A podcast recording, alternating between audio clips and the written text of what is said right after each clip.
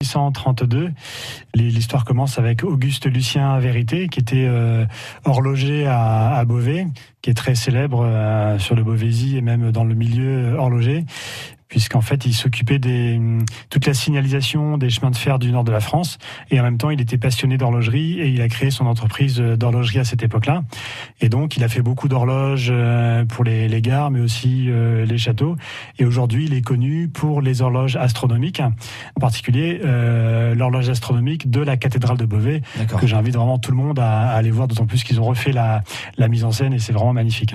Et euh, ensuite il a cédé son entreprise à à un certain monsieur Renard, qui était en fait horloger et mécanicien à Ferrières, donc euh, de Beauvais à Ferrières. Ils ont un peu travaillé ensemble, si, si j'ai bien suivi.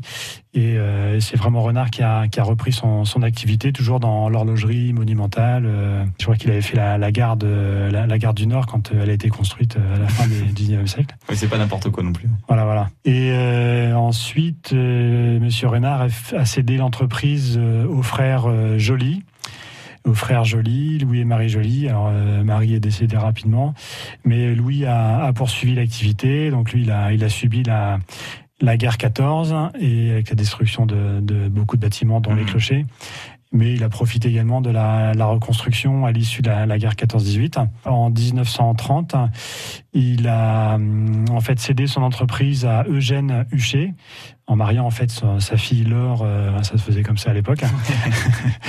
et donc Eugène Huchet est arrivé en 1930, Louis Joly est mort en, en 1935.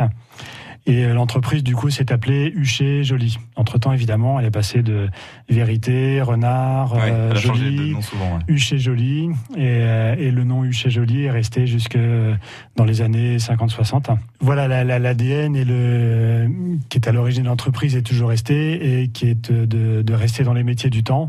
Euh, dans les horloges et l'horlogerie, on disait plutôt à l'époque. Alors il y a eu une diversification dans les années euh, 40 à l'après-guerre euh, dans les systèmes de levage. Ferrières, on est dans l'Oise, on est en pleine région agricole, et donc euh, mon grand-père avait imaginé des systèmes de levage qui finalement ressemblent beaucoup à une horloge mécanique à l'époque. Et ils ont commencé à faire des, des treuils en fait. Euh.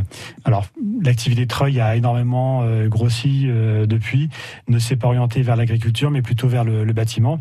Et aujourd'hui, il y a une société Huchet Treuil qui existe, qui vit sa vie aujourd'hui, qui est distincte de la partie horloge que, je représente. Ça reste dans la famille, mais c'est deux sociétés distinctes et, et c'est mon cousin Antoine qui s'occupe euh, des treuils. François Huchet sur France Bleu Picardie, les directeurs des horloges Huchet dans l'Oise. Il répondait aux questions de Vincent Schneider. Vous avez d'ailleurs toutes les infos sur francebleu.fr, rubrique La Picardie a du talent. Et puisque nous parlions de l'horloge astronomique de la cathédrale de Beauvais, nous sommes